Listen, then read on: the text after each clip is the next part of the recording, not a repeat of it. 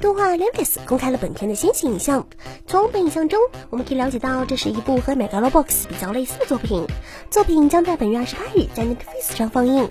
喜欢热血格斗类的小伙伴们可以关注一下。这部作品除了以上所说的这些，还有豪华的声优阵容。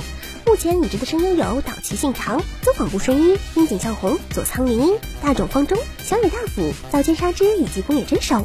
这阵容确实够豪华啊！突然间有些期待这部作品了，毕竟这部作品单看这个先行影像还是很不错的样子，再加上豪华的声优阵容，期待一下会不会是一匹黑马吧。理科生又陷入情网了，动漫《理科生陷入情网》第二弹 PV 公开。嘛，不是理科生的我不知道这代表着什么就是了。虽然是新的 PV，但只从画面上来看的话，和上一个 PV 基本没什么差别就是了。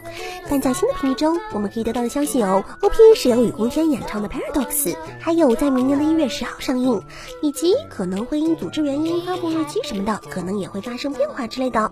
总之，想要看一下理科生是如何谈恋爱的小伙伴们，可以期待一下就是了。不过，不要真的去问现实中理科生这个问题哦。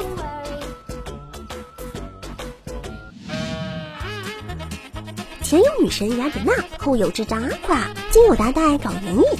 不过今天要说的是智障阿垮。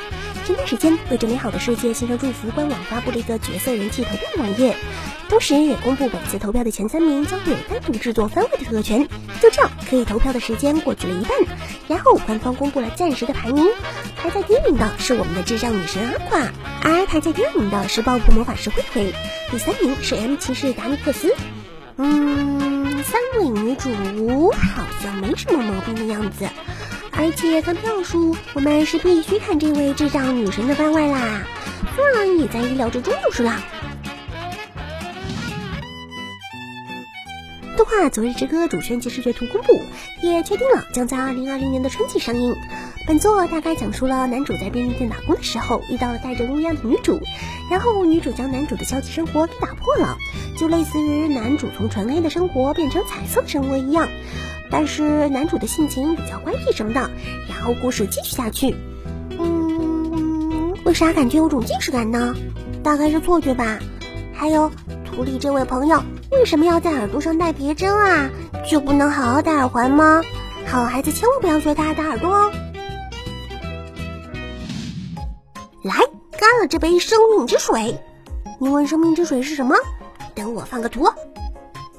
那，应该不会有人真干吧？